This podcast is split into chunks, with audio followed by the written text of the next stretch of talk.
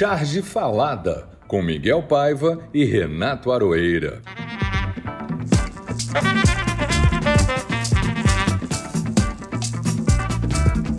Olá, caros ouvintes do nosso Charge Falada.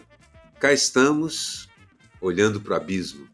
E o abismo olha para nós e mostra o dedo, espalha farofa, faz churrasco da nossa carne combalida, ri das suas próprias piadas homofóbicas, racistas, sexistas e genocidas e cospe seus perdigotos em nós sem máscara.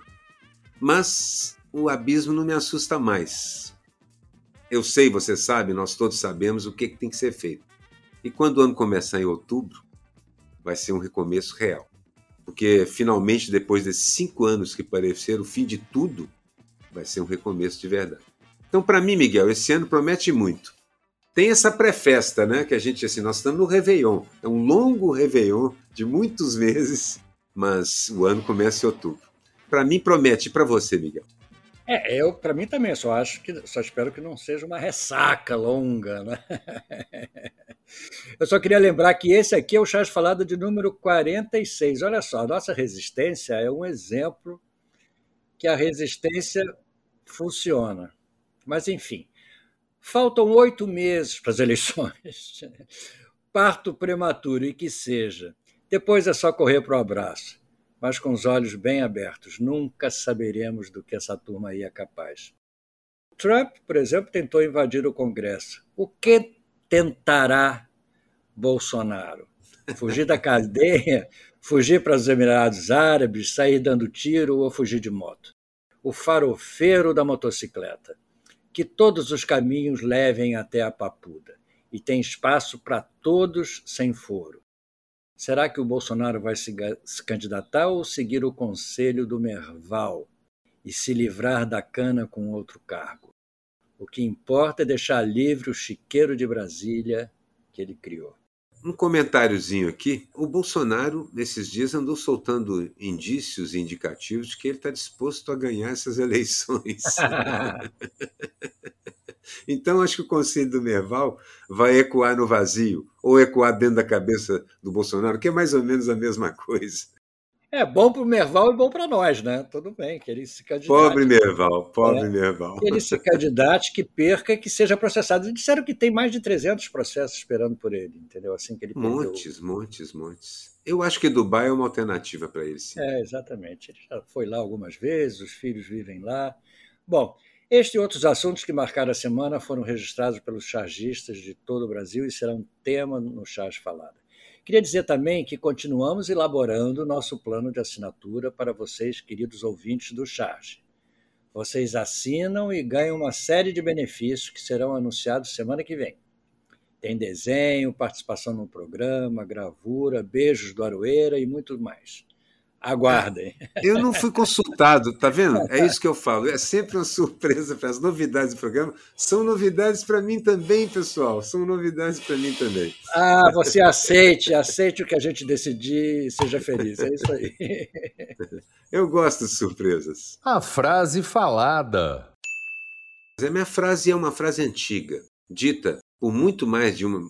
Dezenas de imbecis disseram essa frase. Com a reforma trabalhista, o empregado vai poder negociar diretamente com o patrão. E a Carta Capital publicou logo abaixo disso: congolesa espancado até a morte ao cobrar salário atrasado em quiosque do Rio. Pois é, o jovem Moise Bugeni foi negociar diretamente com o patrão. A minha frase é a seguinte: é curta e grossa, dita pelo ministro Barroso. Foi golpe, se referindo ao impeachment que tirou a presidenta Dilma. E a frase virou hashtag durante um programa da Globo. Isso é que é muito bom, porque parece que foi a Fátima Bernardes que divulgou e virou. Virou meme, né? Virou, virou meme. meme. É, exatamente. Eu podia reservar esse meme para a nossa sessão depois, mas ele é tão, é tão óbvio que nem precisa. Colaram a cara do Barroso no Rubinho Barrichello. Rubinho Barrichello. exatamente. Claro. O Rubinho sempre nos servindo de exemplo, entendeu? É sempre, uma maravilha. Sempre, sempre. Bem, agora é a palavra do ouvinte, né? Aquele é. comentário. Pode ter crítica também, pode ter pancada, pode ter paulada, mas geralmente a gente sempre recebe um elogio ou dois que costuma aparecer por aqui também. Por favor, Miguel, faça as honras. temos um ouvinte que vem desde a semana passada, insistente, o Passo do Curupira, que ele nos cobrou a volta do programa, nós voltamos e ele diz: Oiê, Saravá! Entendeu? Finalmente. Tem a, a leitor, não sei se é leitor ou é em Flor 2021, que diz também: sim, o número 45 está muito bom. Foi o programa passado com o Nando Mota. Né? Curiosa pelas novidades que virão. Como Aroeira, vou na onda. em Flor, acredite, eu adoro as surpresas que acontecem. E você sempre na onda. Aí tem o Nessit, que bota um coração, escreve maravilha, e a Andrea Sanjad. Ainda bem que voltaram. É isso aí, estamos oh. felizes também de ter voltado. Nós fomos só ali, né, tomar um solzinho, beber uma cerveja para quem é do ramo, eu tomo só café, e assim por diante, mas voltamos logo. Já estamos aqui de volta.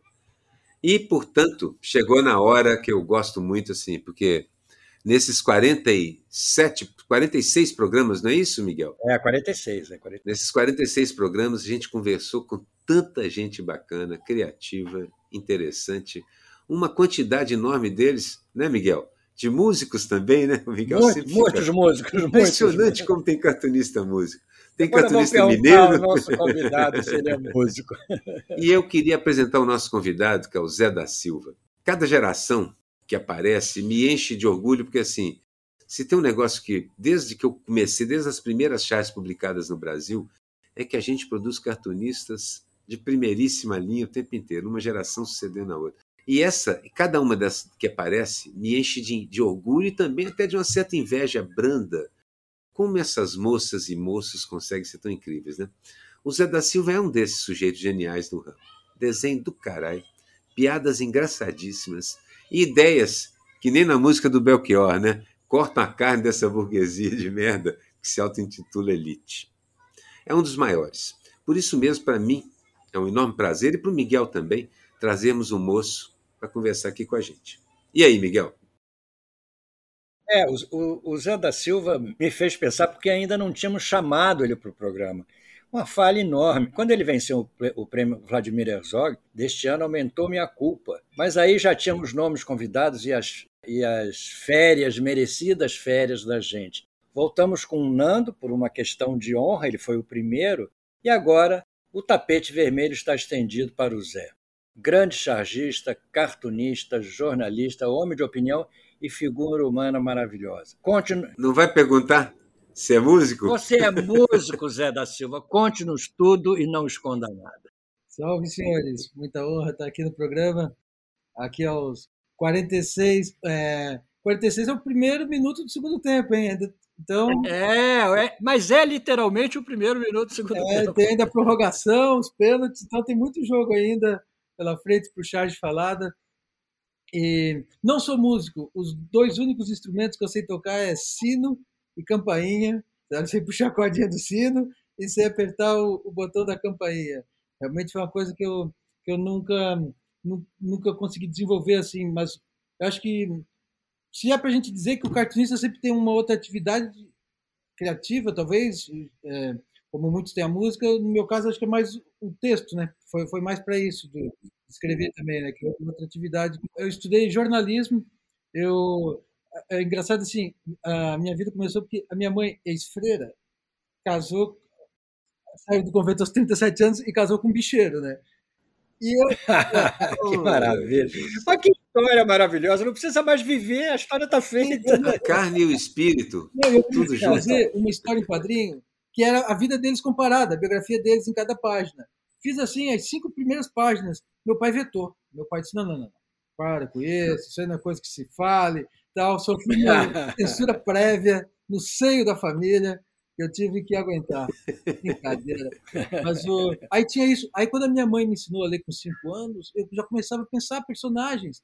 E na época tinha aquelas cartelas do jogo do bicho que eram mais durinhas, que ultimamente, quer dizer, agora elas são digitais, porque é, é informatizado tipo máquina de, de cartão de crédito. Mas na, houve uma época, até um tempo atrás, que eram umas cartelinhas fininhas que botavam pelos postes. E mais antigamente, essas cartelinhas elas eram mais grossas, era de cartolina. É, no papelãozinho. É, quando eu trabalhei no Jogo do Bicho aos 12 anos, carimbando. Carimbado, é, né? A gente fazia com isso. E com 6 anos, 5 anos, eu ficava em casa no verso do, dos resultados do, do jogo, ficava criando personagem.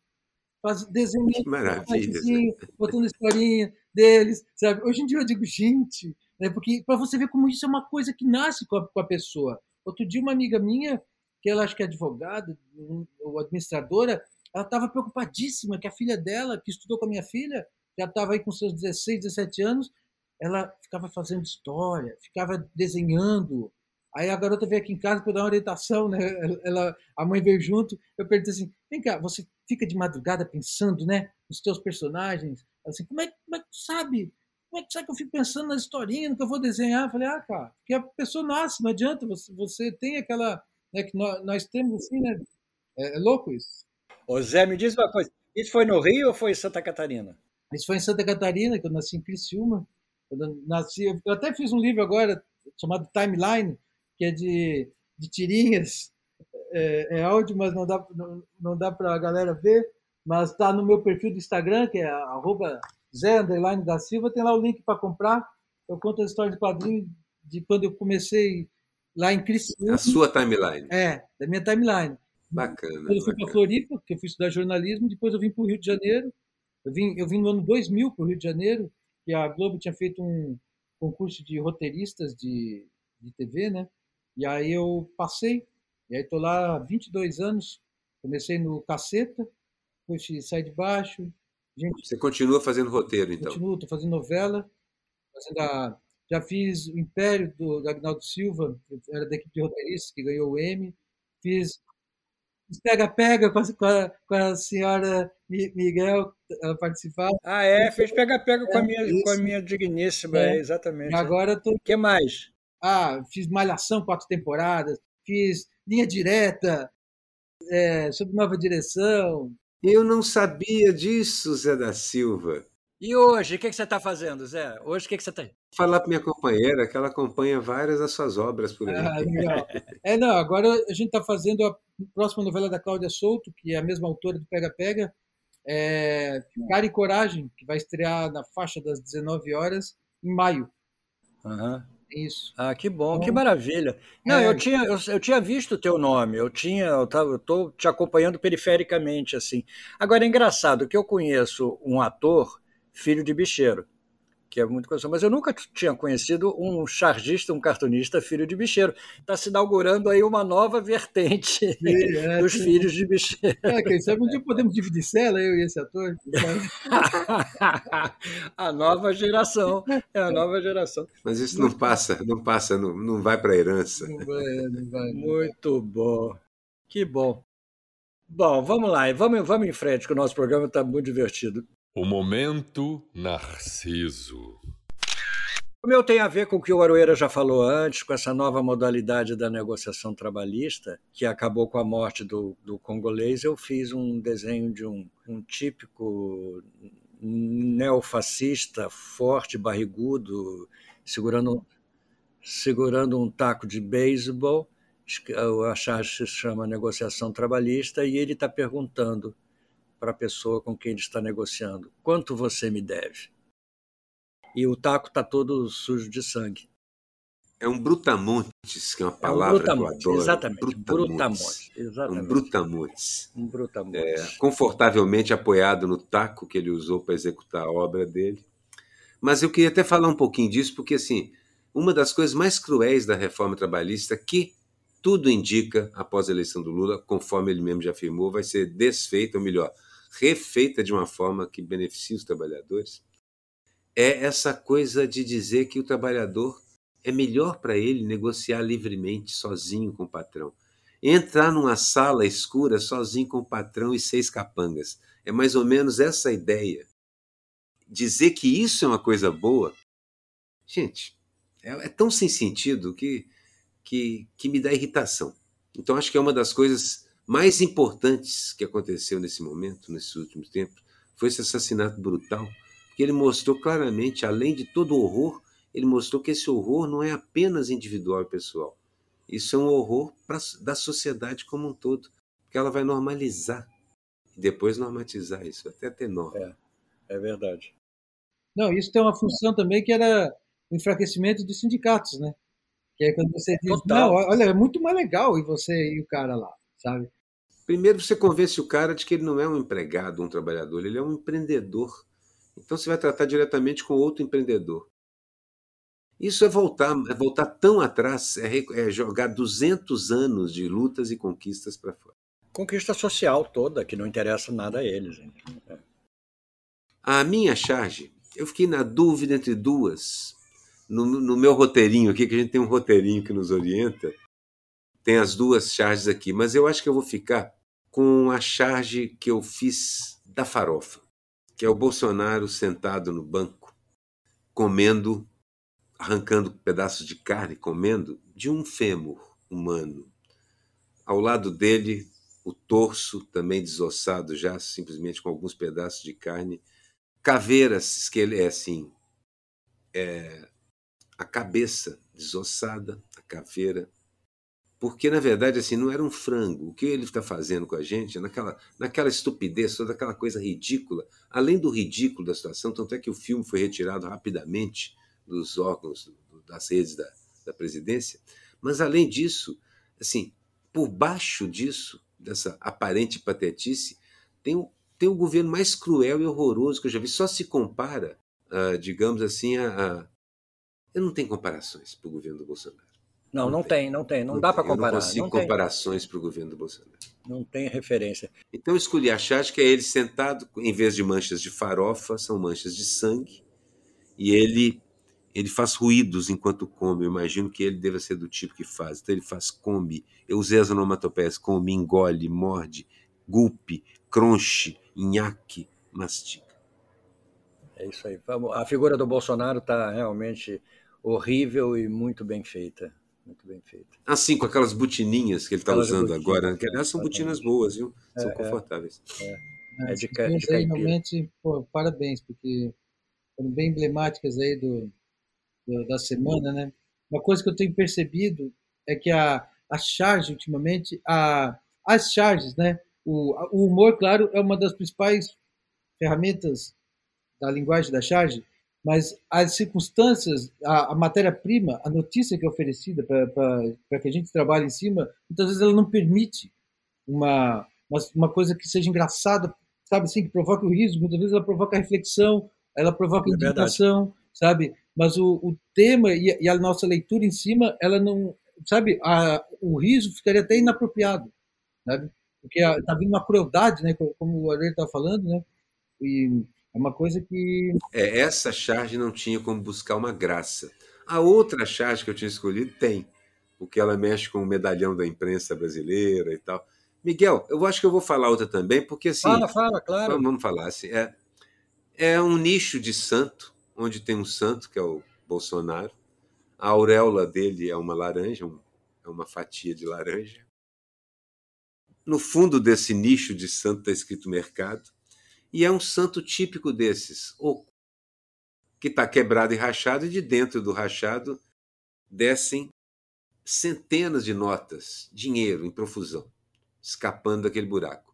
Ajoelhado ali ao lado está o, o futuro, no futuro bem próximo, agora no mandato de 2022, presidente da Academia Brasileira de Letras, o Meval Pereira, ajoelhado, dizendo para ele, para o santo que está no nicho, que é o Bolsonaro. Como ex-devoto, me sinto no direito de pedir uma graça. Poderia descer para colocarmos, descer daí, para a gente colocar um outro santo do pau oco? E ao lado dele está o Santo Antônio, que na verdade é o Moro, também com a auréola de laranja, segurando o cristinho dele, que é o Dallagnol, também com a auréola de laranja, também rachado e também já desovando uma quantidade razoável de grana, que foi o primeiro escândalo do, um não provável nem possível futuro governo Moro. Mas imagina só, muito antes de começar, ele já tem um escândalo real de dinheiro rolando literalmente pelo ladrão. Essa é a outra charge que eu pensei. Essa eu posso me dar o luxo de ser engraçado, de fazer piada com o Merval de fazer a cara de sonso dele ali e tudo mais. É isso Mas mesmo. na outra não era possível. É. Ô, Zé, eu tenho visto charges suas ótimas. Eu espero que você tenha escolhido uma sua dessas. É, essa, sema- essa semana eu fiz uma do. Eu fiquei pensando, né, que o, o assunto do quiosque realmente não daria para escapar, né? E aí eu fiz uma que é o quiosque fechado. Desenhei, eu fiz o desenho mudo, né, que eu às vezes curto fazer o desenho mudo sem a frase. Tinha um editor-chefe meu que ele tampava a frase assim, Zé, você pode, podia botar só o desenho. E aí nela tá escritas coisas assim, valores, sucos, 15 reais, sanduba, 25, caipirinha, 30, pastel, 12, vida humana, 200. Sabe assim, que é o, o dinheiro que o garoto tinha ido cobrar lá, né? Era a dívida, né? É, esse desenho deu, deu, deu umas boas compartilhadas aqui. Agora, teve um outro que eu fiz também é, hoje, porque hoje, que é, que é do nosso presidente, né? Ele tá, eu, eu acho fascinante quando ele assumiu. Não sei se vocês lembram a primeira frase quando ele assumiu. Ele falou assim: acabou o socialismo no Brasil. É demais, né? Porque assim, gente, Como é, acabou. Tinham tomado a, a, a propriedade privada e, e, e não, não contaram para ninguém? Como, como é que acabou? O, o tema estava no. Nós não tínhamos percebido. Pô, então estava rolando. Ah, sabe? E aí agora eu, eu fiz o desenho como se ele fosse um, um profeta do apocalipse, só que ao invés de com um bata no meio da rua, segurando uma placa, só que ao invés de dizer que o fim do mundo está próximo, escrevi o comunismo quer voltar. E, e, eu publico no Diário Catarinense, né, que é um jornal que eu publico desde 1998 diariamente. Né, Caramba. total liberdade lá, é, é da afiliada da, da Globo lá, e, e, como é em Santa Catarina, né? Então tem muitos, muitos personagens típicos lá, sabe? Tem lá. Imagina. tem um dono de uma grande loja de varejo que ele vai sempre comentar lá. Um homem que se veste Pô. de verde. E ele escreveu lá: o comunismo. Ah, hoje, ele, hoje ele deu uma vociferada e disse: Zé, vai pra Cuba que te pariu. Ainda Mandou. esse eu vi, esse eu vi, vai para Cuba que te pariu. Ô, cara, que, de quem dera eu. Cuba vacinou todas as crianças. É, podia pagar passagem e íamos todos com prazer. Só tenho a agradecer pelo engajamento, né? Como, como se fala. A charge do coleguinha que viralizou. Essa tua, essa tua charge do, do, do quiosque, é, Zé, foi aproveitando o gancho, foi a charge que eu escolhi para para a charge do coleguinha, entendeu? Porque eu, a, charge, a charge que deu o que falar. Curiosamente, foi a charge que você, que você escolheu e foi a charge que eu escolhi também, porque eu achei ela fantástica, achei ela, ela brilhante e acho ótimo que você tenha escolhido, porque ela é muito boa, realmente, ela merece, merece todo o destaque. Ela deu o que falar, além de ela ser boa, ela é contundente, entendeu? Ela foi realmente extraordinária, parabéns, gostei muito. É, eu, a do coleguinha, assim, é, eu acabei escolhendo uma charge, como esse assunto foi muito importante, eu acabei escolhendo uma charge que, na verdade, fala da mesma coisa, como nós tivemos também na sequência desse episódio do assassinato, das relações trabalhistas, onde um, um jovem migrante congolês foi assassinado por 200 reais, nós tivemos um vizinho sendo assassinado por um sargento, porque ele era negro, e veio voltando para casa o outro estava com dificuldades para abrir o portão, porque o controle remoto, alegou que achou que era que ia assaltá-lo, porque o cara mexeu na bolsa provavelmente para pegar a chave. E foi morto. E não, então assim, pensando nessas coisas, eu falei assim, o que mais a gente pode falar sobre o ser negro no Brasil? Aí eu resolvi usar a capa da Piauí como a charge do colega, na verdade é um desenho magnífico do, do, do Vito Quintans, que é a Elsa.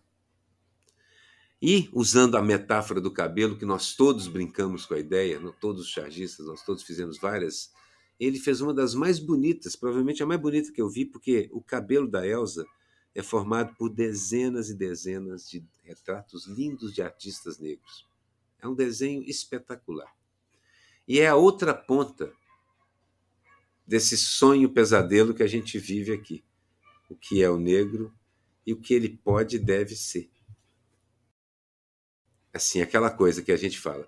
O Brasil vai começar a pagar sua dívida social no dia que uma mulher negra LGBTQI sentar na presidência da República. Oh, é verdade. Só assim. Você tem umas, é, você escolheu uma charge do coleguinha que você tenha curtido? Sabe, a, essa semana teve, teve uma que eu tinha apreciado sobre a, a Elsa, que era aquela da que o Nando fez com, a, com as letras de música. Sabe? Com as notas. As notas de música. Muito bonita e, aquela. É. Eu, eu, também curti a do. Essa, essa que a Aroeira falou, também tinha me chamado a atenção, que ele fez. É, porque foi um tema que eu olhei, olhei, olhei e não consegui tirar. Sabe, às vezes tem aquilo, né? Você olha assim, gente, o homem está ali comendo igual um, um, animal. Cadê, cadê a ideia, Zé? E eu não, não consegui pensar. Aí quando eu vi o Orelha botou ali ele com aquele filme, disse, pô, aí, Zé, ó, tá vendo? Como é que é faz? Sabe? Às vezes tem isso, né? A gente fica, fica ali tá tão perto. Por isso que um dos, dos, dos itens da charge do coleguinha é aquela charge que você queria ter feito. Né? É, Basicamente, eu queria ter é, feito é, essa. Várias vezes eu botei aí eu queria ter feito esse desenho, essa charge. É verdade. Eu tenho visto aí, eu estou lendo aí uns, uns, livros da, da década de 20, o Ricardo fez um livro da década de 20, né? E que fala muito sobre, sobre aquela, a, a época do J. Carlos, né? Do Raul Pederneiras. O Brasil tinha, tinha assuntos que a gente vê, tipo assim, até no começo do, do século, né? As charges sobre, sobre pessoas que não queriam se vacinar, por exemplo, né? Gente, é, a revolta da vacina. É, né? a galera tá. Os temas estão cercando a gente desde sempre, né? Tem, tem isso, né? A charge histórica. É sempre um momento de destaque que prova quanto tempo. Ela é uma charge histórica, pode ser pelo tempo que ela foi feita, pela época que ela foi feita, quanto pelo significado dela. Pelo significado histórico. Hoje eu escolhi uma que junta as duas coisas é um, uma intervenção do Duque, do grande chargista Duque, é numa gravura do Debré. Ele fez é uma gravura linda, uma gravura linda e trágica, quer dizer, de um feitor chicoteando um escravo.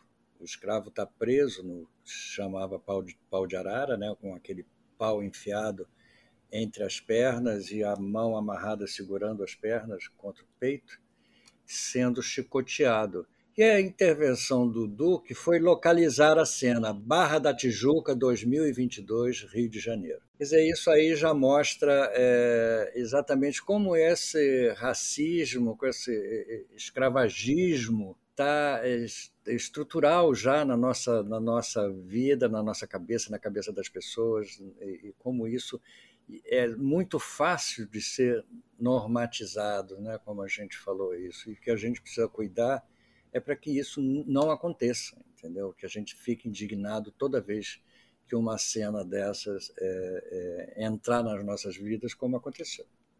Acho que indignação é um sentimento e tudo mais, mas não. O que eu quero não é que a gente fique indignado, é que a, o Estado haja imediatamente. Quando é lógico. Que o Estado faça a sua parte. Primeiro, na negociação trabalhista. Segundo, nos culpados imediatamente presos, nas investigações, etc. Como essas pessoas que mataram uma outra pessoa a pauladas estão soltas? Para começar. Bom, eu escolhi, eu escolhi duas charges. Uma porque, por causa desse episódio e de muitos outros, a gente percebe que o tal do empoderamento que esses, que esses, que esses sujeitos adquiriram nesses últimos tempos, porque o chefe deles está sentado na presidência da República. Então eu peguei uma charge da Laerte, que é o Bolsonaro no hospital, sufocando um paciente com um travesseiro. Isso ela fez na ocasião do Amazonas. Ela ia volta e meia, como as charges da Laerte são eternas, a maior parte delas é cartoon também, fica rodando e voltando. E ela recentemente apareceu de novo nas minhas nas minhas redes. Eu falei, claro, essa charge está pedindo para ser para voltar a gente já escolheu ela aqui mais de uma vez, mas ela é uma charge histórica fenomenal.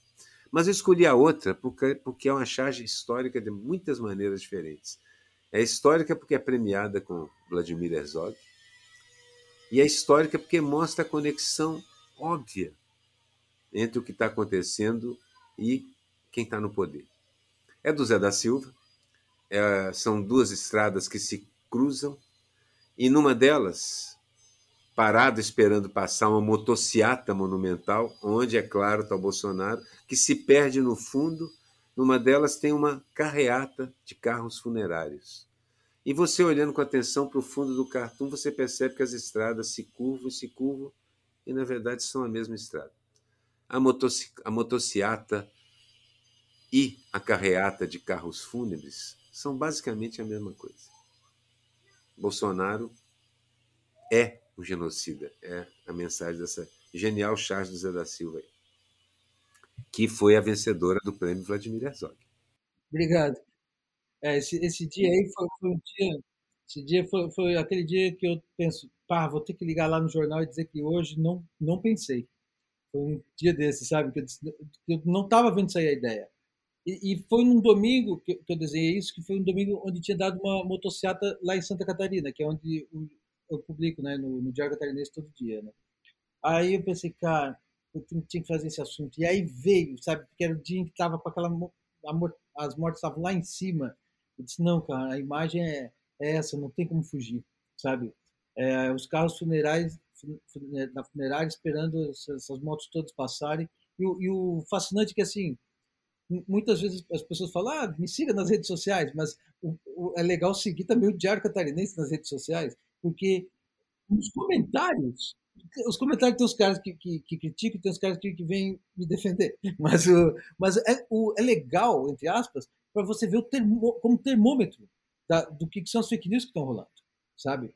Que, que eu vejo muitas vezes assim, é, por exemplo, quando, quando foi o presidente da quando foi o representante da Pfizer na, na, na CPI da, da Covid, da, é, eles pegaram um trechinho e, e, nos grupos bolsonaristas começaram a, a, adulterar aquilo, como se o presidente da Pfizer tivesse dado razão a esse governo, entendeu? Então você entra lá, você vê as fake news que estão rolando. Sabe assim? Porque tem três, quatro caras diferentes que estão comentando uma coisa totalmente fora da realidade naquele dia. Aí passa uma semana, você vê, sabe? Então eu vejo, nossa, então é isso, sabe? Há muito tempo, Zé, eu estava conversando, num desses programas da gente, Miguel, a gente conversou sobre, sobre assim, qual que era a grande desvantagem desses negacionistas no geral. E a gente, eu lembro que eu comentei uma coisa do tipo, o problema deles é que eles, como assim? É claro que que eles tendem a se extinguir porque os aviões, isso foi antes da pandemia, os aviões que eles projetar, projetarem vão cair, as, as, as, os, os remédios que eles fizerem vão matar mais do que, do que salvar e assim por diante, porque eles não acreditam no método científico, eles não acreditam na ciência. As soluções que eles vão dar vão matá-los. Vão matar a gente junto, meu, era o que eu dizia. O meu medo é porque eles vão nos arrastar junto, como fizeram, como estão fazendo mas eles estão se enredando na própria estupidez. Recentemente a gente começou, finalmente, como diz um colega jornalista, os idiotas deles começaram a pagar os preços. É o negacionista que morre de Covid porque se recusou e se arrepende no final. É o pastor que defendia e que e de repente está internado e pedindo pelo amor de Deus para orar por ele e morre. Porque, é, gente, negar a verdade mata. Negar a verdade mata. O pessoal não entendeu ainda, mas fake news é mais do que te enganar. Fake news mata. É uma coisa que é preciso entender. Não, a, a fake news, eu acho que uma grande descoberta que os caras tiveram foi o seguinte: você monta um site de mentira que pareça um site de um grande portal de notícias e uma pessoa que tem diploma universitário muitas vezes olha aquilo e não percebe que não é de um jornal, sabe? Por exemplo, eu tinha um terapeuta que eu contava muito com ele para me ajudar em certos problemas, que compartilhou no Facebook a seguinte notícia, de um desses Cidade Online, Jornal Cidadão, sabe sim, essas coisas muito misteriosas. Ele, ele postou notícia que era a seguinte: Dona Marisa não morreu, está viva na Itália esperando Lula fugir da cadeia. Aí eu mandei, aí eu mandei para ele, aí ele, na hora que eu fui ter minha consulta com ele, ele estava me fazendo mal. Em vez, de, em vez de eu ficar bem na terapia, eu estava ficando mal, porque eu dizia, gente, a pessoa que eu estou dividindo as coisas. Né? Aí eu peguei e disse, não, olha aqui, meu amigo, clica aí. Tá vendo? Esse, isso aí parece um jornal, mas clica ali, ó, quem somos? Tá vendo? Não tem o nome de ninguém. não tem um editor-chefe, não tem uma. Isso aqui é uma coisa de fake news. Aí ele falou: é, mas eu acredito. Então. Era seu terapeuta? Sim, aí eu fui obrigado a, a parar com a terapia que estava sendo boa Me senti um avião, eu me senti um avião voando sem transponder no escuro, sabe? Porque... É, mas se a paz, esse.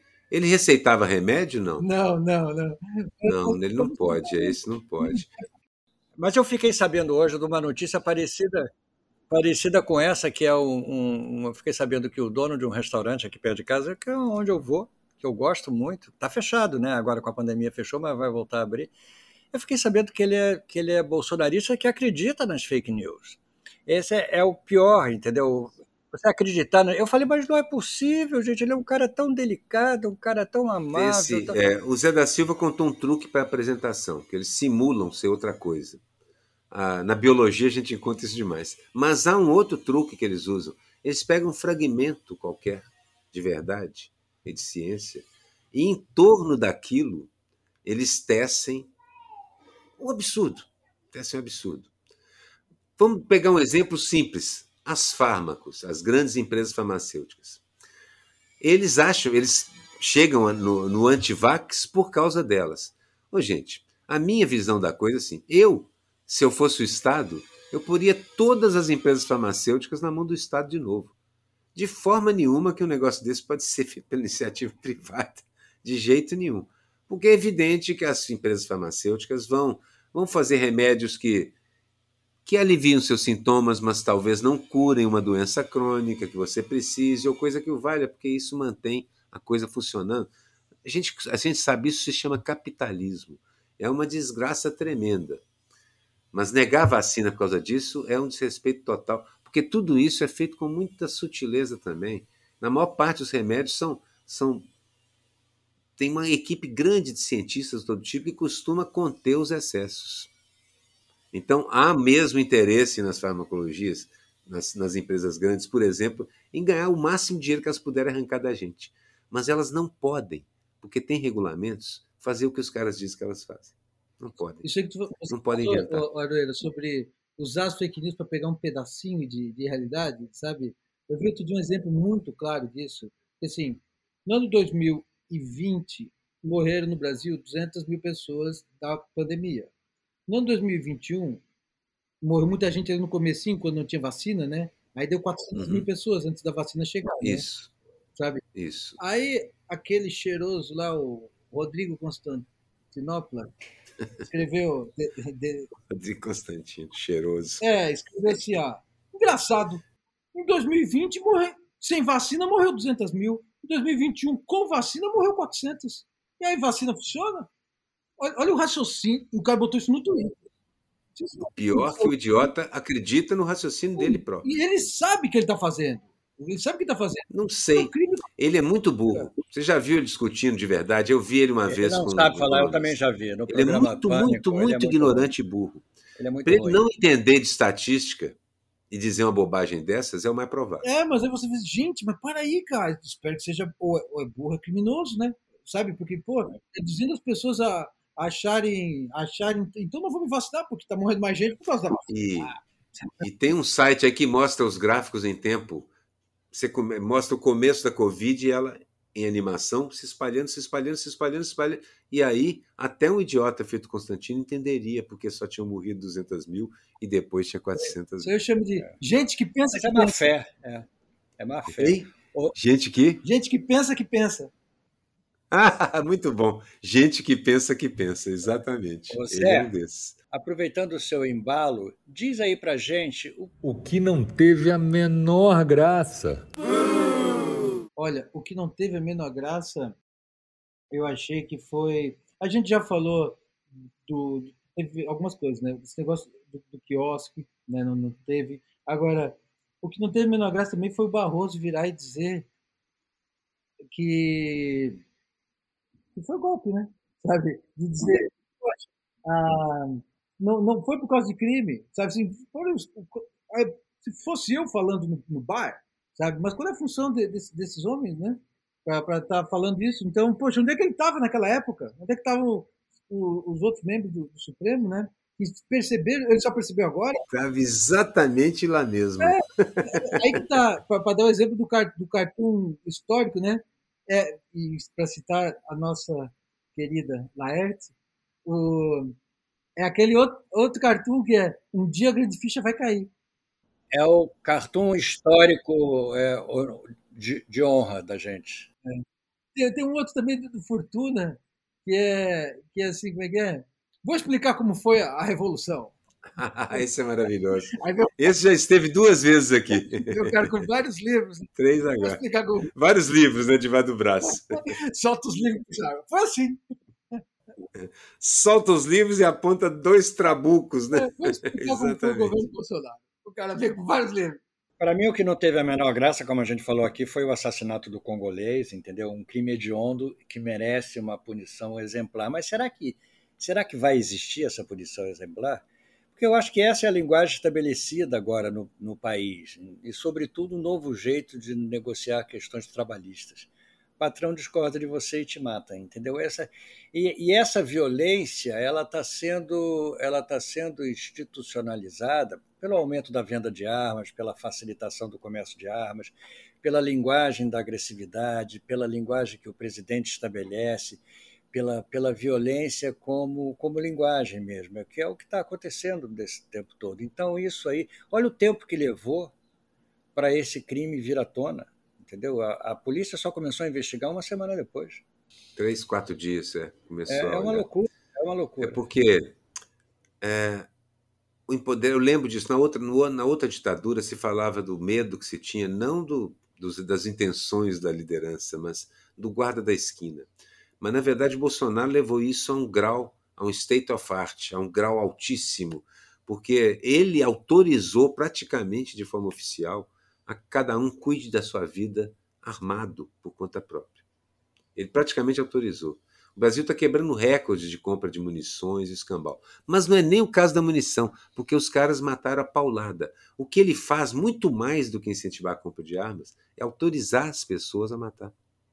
Eu me lembro de uma foto que eu vi, uma foto que eu vi há anos atrás na revista Life, se não me engano, quando existia a revista Life era uma foto da, da, da Rodésia, antiga Rodésia, que é era um país da África.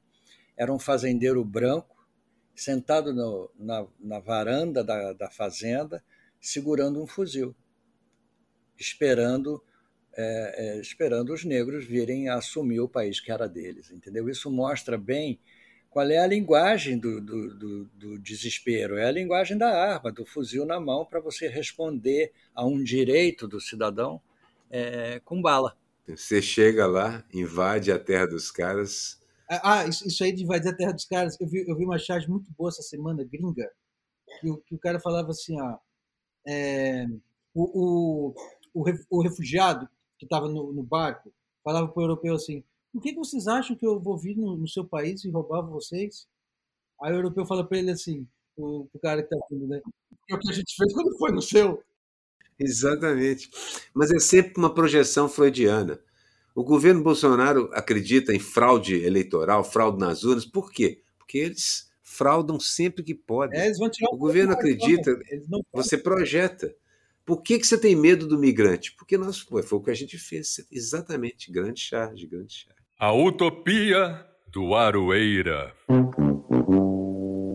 Eu coloquei como um contrapeso, um contraponto, a utopia realizável da semana. Eu sempre boto uma pequena utopia que é realizável. Na semana passada era ter uma neta do Allende é, mandando nos milicos chilenos. Ops, isso aconteceu. A dessa semana é muito simples objetiva. Nós estamos na véspera disso. É o fim do desgoverno Bolsonaro, de tudo que ele acarreta e representa. Porque eu acho também que tem o seguinte: o fato de ter sido essa overdose de horror está tornando na minha cabeça o terreno muito fértil para a gente acabar com a ideia que eles representam. A ideia. Toda essa ideia que acarretou a morte, que acarreta a morte de gente por Covid, mas que acarreta também a morte do migrante que chegou aqui atrás. Toda essa ideia vai cair por terra. Nós vamos restaurar os direitos trabalhistas e, e montar um país decente de verdade. Vai precisar de muita gente, gente que a gente, com quem a gente não sentaria à mesa de forma nenhuma mas a si mesmo.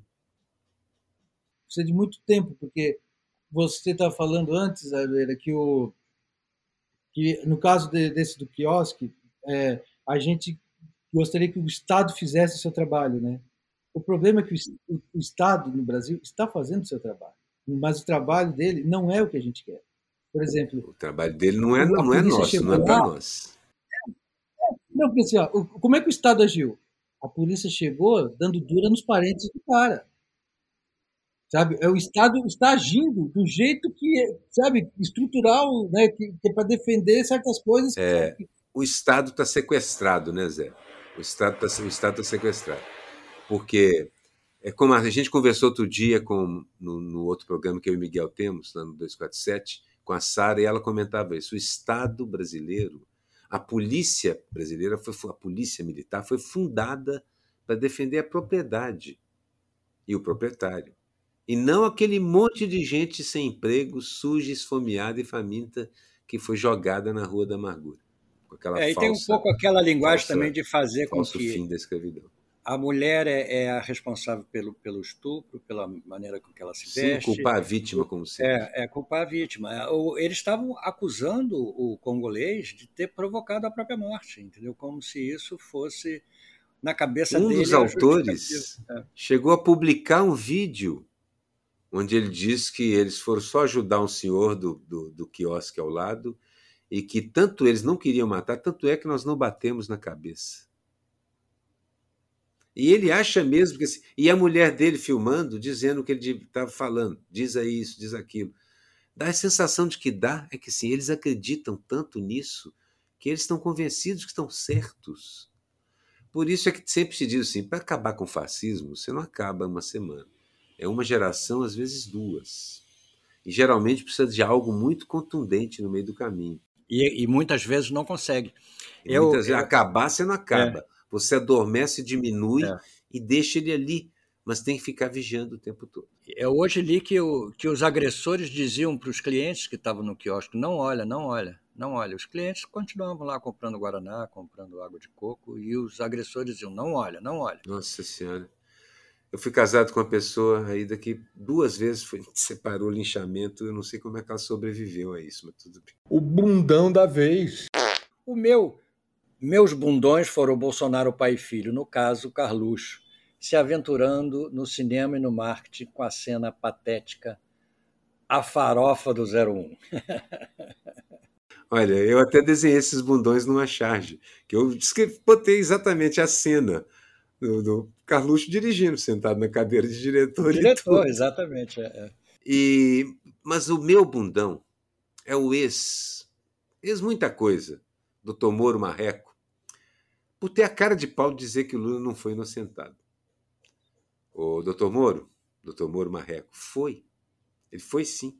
Porque, na verdade, o estado natural de qualquer cidadão é inocente, até prova em contrário. O processo acabou, Moro. Ele é um inocente. Ele está inocentado, sim. Quem não está inocentado é o Moro, porque o Supremo já decidiu, é o Supremo que decidiu que ele é suspeito. Ele é um juiz suspeito. E hoje li uma coisa muito esclarecedora que dizia o seguinte: não existe nenhum crime imputado ao Lula. Ele não está respondendo a nada. Nada, nenhum. Não existe nada. Ele não roubou nem o chocolate do, do, do vizinho. Não pode dizer nada. Não roubou nada. nem o chocolate que mudou de mãos quando Exatamente. o Flávio Bolsonaro andou fazendo mutreta com a franquia da Copenhague. É. Não existe crime mais imputado ao Lula. Nunca existiu, na realidade. Existe. Ele é um homem inocente. É, é totalmente. É um então, um juiz que não compreende a lei, gente. É um juiz que não compreende a lei. Como é que um juiz pode dizer que Lula não foi inocentado? Foi, sim, senhor. Esse é o estado natural de todo mundo, sobre o qual, como disse o Miguel, não tem nenhum crime, nada, não tem acusação nenhuma. É a expressão inglesa not guilty, não culpado. Não culpado. Qual é o seu bundão, Zé da Silva? O, o, o, meu, é, o meu, é o meu personal hater que foi, foi hoje comentar minha charge verde. Te mandou para Cuba que pariu. Me mandou para Cuba que pariu, sabe? Se, se ele chamar, se emprestar o avião dele, a gente vai, de repente, se quiser ir junto. Isso. Já, já que a, Aí vamos, eu topo, vamos embora. Luciano Hag, pede para ele emprestado, quem sabe ele não empresta. Vamos todos para é, Cuba. Já que a empresa dele homenageia Havana, já que a estátua que está na frente da, da, da, da loja dele homenageia o pessoal é, é, era, era, um, era um negócio bem visto pelos imigrantes, né? as pessoas que estavam sempre pobres, tentando uma vida nova, né? então quem sabe isso inspire. Ah, há um discurso famoso, deem-nos os seus pobres, os enjeitados, e foi um presente da França, um presente representando a democracia e tudo mais. O velho Avan usar essa estátua é uma ofensa ao planeta todo. Sim, não, é, é, é da estátua de verdade sair de lá e vir aqui reclamar. Cara, se, desse um Google, é, assim, dá licença. É. Primeiro, uma, aquele negócio que eles chamam aquela, aquela, aquela obrigação de manter uma certa distância. Primeiro, o governo da Van devia ser manter uma certa distância da estátua da liberdade. Além de tudo, e processar por aí o uso da imagem. O velho da Van podia ser o nosso símbolo permanente de pagando mico, entendeu? Porque realmente. Pagando papagaio, na realidade, porque na realidade ele paga um papagaio danado. Miguel uma vez desenhou uma charge ótima que é o velho da van tirando a roupa e ele por baixo ele é tatuado naquelas cores mesmo, daquele, daquele jeito mesmo. Ele é verde, amarelo e azul. Pagando mico. Para mim continua sendo a maravilhosa história da farofa, que já foi fotografada, desenhada, ilustrada, repercutida mas, para mim, pegou mal o conceito tosco e ignorante de que o pobre é porco. Coitado dos, por, dos porcos e, sobretudo, dos pobres. E da galinha também, que acabou na pança do Bozo, entendeu? Cine in verité, não é? Cine é, in verité. Gente, foi uma pagação de mico Olha, generalizada. A galinha, essa galinha poderia ter feito um estrago maior se tivesse consciência de classe do que o camarão. É, exatamente. Afinal de contas, né? Mas meu mico vai para a Academia Brasileira de Letras, que vai ter que segurar esse nosso primata prêmio, o mico da semana, permanentemente durante todo o ano de 2022. Porque o Merval Pereira vai ser o presidente da Academia Brasileira de Letras. Mas pode ser que, enquanto presidente, enquanto presidente da Academia Brasileira de Letras, ele seja melhor do que o Bolsonaro enquanto presidente da República. Ah, isso aí não é covardia, porque não conta. Mas eu, vem cá, existe impeachment para presidente da BL?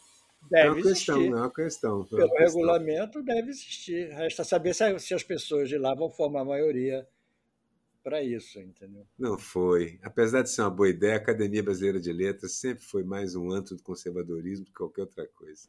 É, como... Mas tem algumas pessoas muito bacanas ali na verdade. Tem, tem pessoas ótimas, Sim, amigos, inclusive, pessoas amigos, ótimas. Inclusive. É, como dizia o Jaguar, o Jaguar sempre foi, fez uma campanha contra a academia. Ele disse: se me chamarem, eu não vou. Ele foi para a porta uma, uma, vez, não foi? Foi para a porta da BI de fardão jogar ovos. Mas como é. o Jaguar respeita o patrimônio histórico, ele passou no boteco e comprou uma dúzia de ovos cozidos para jogar na academia brasileira de Eu li outro dia que aquele prédio ali, falando em presente da França, foi um presente da França quando teve a, a exposição de 1922, em homenagem ao, ao centenário né, da, da independência. Da independência. né? é, teve, tem vários prédios que acabaram sucumbindo, né? E aquele era o galpão da França, parece que a exposição durou uns, uns seis meses, nove meses, né? E, e depois eles, eles doaram para a academia.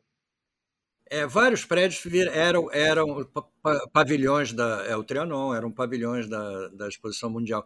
Eu tive na academia uma, uma vez, fui entrevistar a Nélida Pion e a, e a, e a Ana. Querida Nélida. É, porque nós, eu estava fazendo um documentário sobre o Calado, fomos lá entrevistar a Ana Ruda, entrevistamos a Nélida.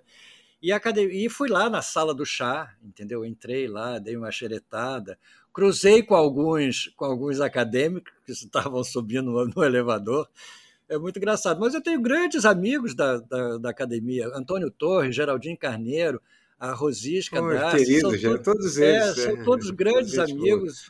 Mas olha, o Pasquim sempre desenhava a academia como um lugar embolorado, cheio de teias, e realmente. Inclusive porque alguns dos grandes textos passaram pelo Pasquim e jamais chegaram nem perto da Academia Brasileira de Letras. Gente que escrevia muito, muito bem. Mas alguns acabaram lá próprio Baldo, por exemplo. O meme que viralizou. Eu escolhi dois. Eu escolhi a tal foto que você desenhou o, o da farofa, que tem o Bolsonaro, está escrito ator, tem uma pessoa que está escrito diretor, tem o espalhador de farofa, que é o Carluxo. Ele não está oh. como, como diretor. Espalhador de farofa, fake news é. e, e, textos é. incompreensíveis. Né? E tem um segurança atrás que está escrito também segurança. Essa é uma delas. Mas a outra, eu acho que merece um destaque maior, porque, na realidade, é um, um alívio para os olhos e para o espírito. Não é um meme, é uma foto de 1996 quando éramos felizes e ainda íamos ser mais ainda, e sabíamos. É uma foto que junta Caetano Veloso, José Saramago e Jorge Amado, na Bahia, no dia de Iemanjá que acabou de passar. Ainda tínhamos cultura, ainda tínhamos Bahia, ainda tínhamos Saramago, Jorge Amado e alegria. Caetano ainda está aí, que continue pelo menos para Muito bom, lembrar disso. Beijos a todos os envolvidos e, sobretudo, a Caetano, que continua resistindo e sendo um exemplo do que uma pessoa que trabalha com cultura, com cultura deve ser.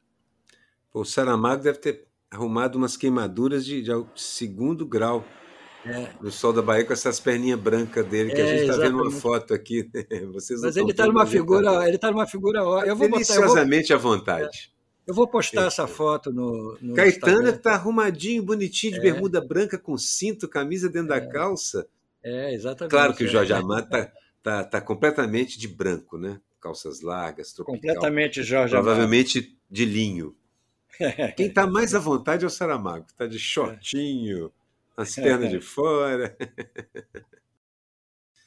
o meu meme é um meme que eu achei claro no, no, no, sensacionalista, que são cinco curiosidades sobre Bolsonaro. Primeira, alguém assim existe. É a primeira curiosidade sobre Bolsonaro. Segunda, é uma foto do Bolsonaro no fundo. Um dia pisou no cocô e o cocô limpou o pé. Terceira, quebrou o recorde dos 100 metros rasos quando convidado para um debate político. Quatro, o coronavírus conseguiu 15 dias de atestado depois de contaminar o Bolsonaro. E, para sorte só dele, seus pais eram a favor de vacinar os filhos, infelizmente. Essa é a quinta curiosidade sobre Muito Bolsonaro. Boa. Excelente meme que eu acho que eu vou até imprimir e pregar aqui na minha parede para lembrar que um dia ele pisou no cocô e o cocô limpou o pé. Isso aí. Zé da Silva, você tem um meme? Ah, um que eu vi essa semana, vi ontem, que eu fiquei escandalizado, foi um pastor abençoando uma tornozeleira eletrônica, uma foto assim, sabe? Mas isso é o, é o máximo. Com a bandeira do Brasil em cima, eu disse, não, gente. É inacreditável, né? É inacreditável a distorção e que as pessoas acreditam nisso, né? As pessoas ouvem essas pessoas Mas, e acreditam. Interessante é o seguinte, o PT vai lançar agora já, já se organizou para falar diretamente com os evangélicos. É um podcast. O Lula já é maioria nas pesquisas entre os evangélicos. E há um grupo muito grande, cada vez maior, de pastores dizendo isso. Não nos confundam com esse tipo de gente, essa teologia da prosperidade. Há muitas denominações que são muito sérias, e há gente, inclusive, dentro das denominações dos caras, Igreja Universal e outras, que estão muito revoltadas com isso. O problema é o seguinte: você, esses pastores, muitos deles têm contato com a realidade humana de uma forma como a gente não tem. Vamos, um fato real é que é que a igreja evangélica vai em lugar onde ninguém mais vai, naqueles no lugar mais fundo do presídio, no canto mais escuro da comunidade mais pobre, vai lá um pastor. Então, para mim, é um alívio saber que pastores que acreditam mesmo em alguma forma de cristianismo real, ou seja, Nunca faça o outro que você não quer que faça você. Ame ao próximo como a si mesmo. E outros pequenos mandamentos são valores estão começando a tomar esse lugar. Então, eu, na verdade, começo a ter uma visão diferente da própria religião. Mas esses pastores, como os outros colegas estão dizendo, não são pastores. Como um deles me disse outro dia num restaurante ligação. Esse não é um homem de Deus. Eu não tenho que seguir um demônio desse. Eu só preciso seguir Deus. E essa é uma vantagem do protestantismo. Você sabe, eles não precisam de padre. A relação é direta com Deus. É, Deus verdade. não pode aceitar essa É a nossa, é a nossa, esper, né? é a nossa esperança, né, Aroeira? Enfim. Eu acho que a gente precisa de todos, os religiosos, os ateus, os de centro, os de esquerda, os mais radicais, os mais conservadores, mas qualquer um que não aguente ver o que está vendo precisa participar disso.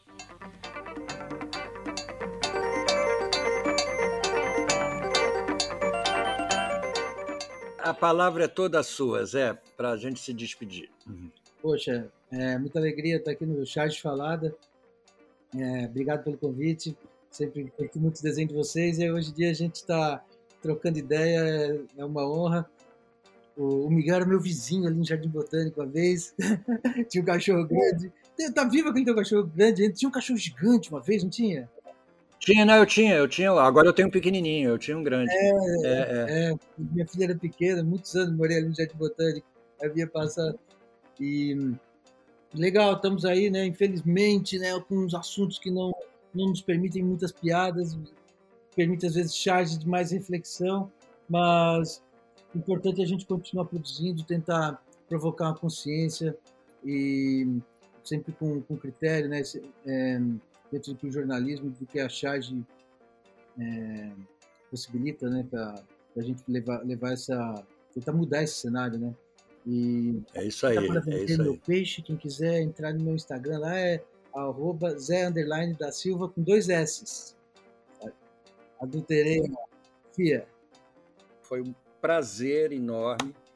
E queria agradecer ao Aroeira, a você, e dizer que semana que vem daremos mais detalhes das assinaturas. aos pouquinhos. Aos pouquinhos. Como é novidade, a novidade vem aos poucos. E não esqueça que o Chá de Falado é um produto da Rádio Garage, o estacionamento do seu podcast. Tem a direção do Edson Mauro e a edição final da agência Miragem. Foi um prazer, gente. Até a próxima.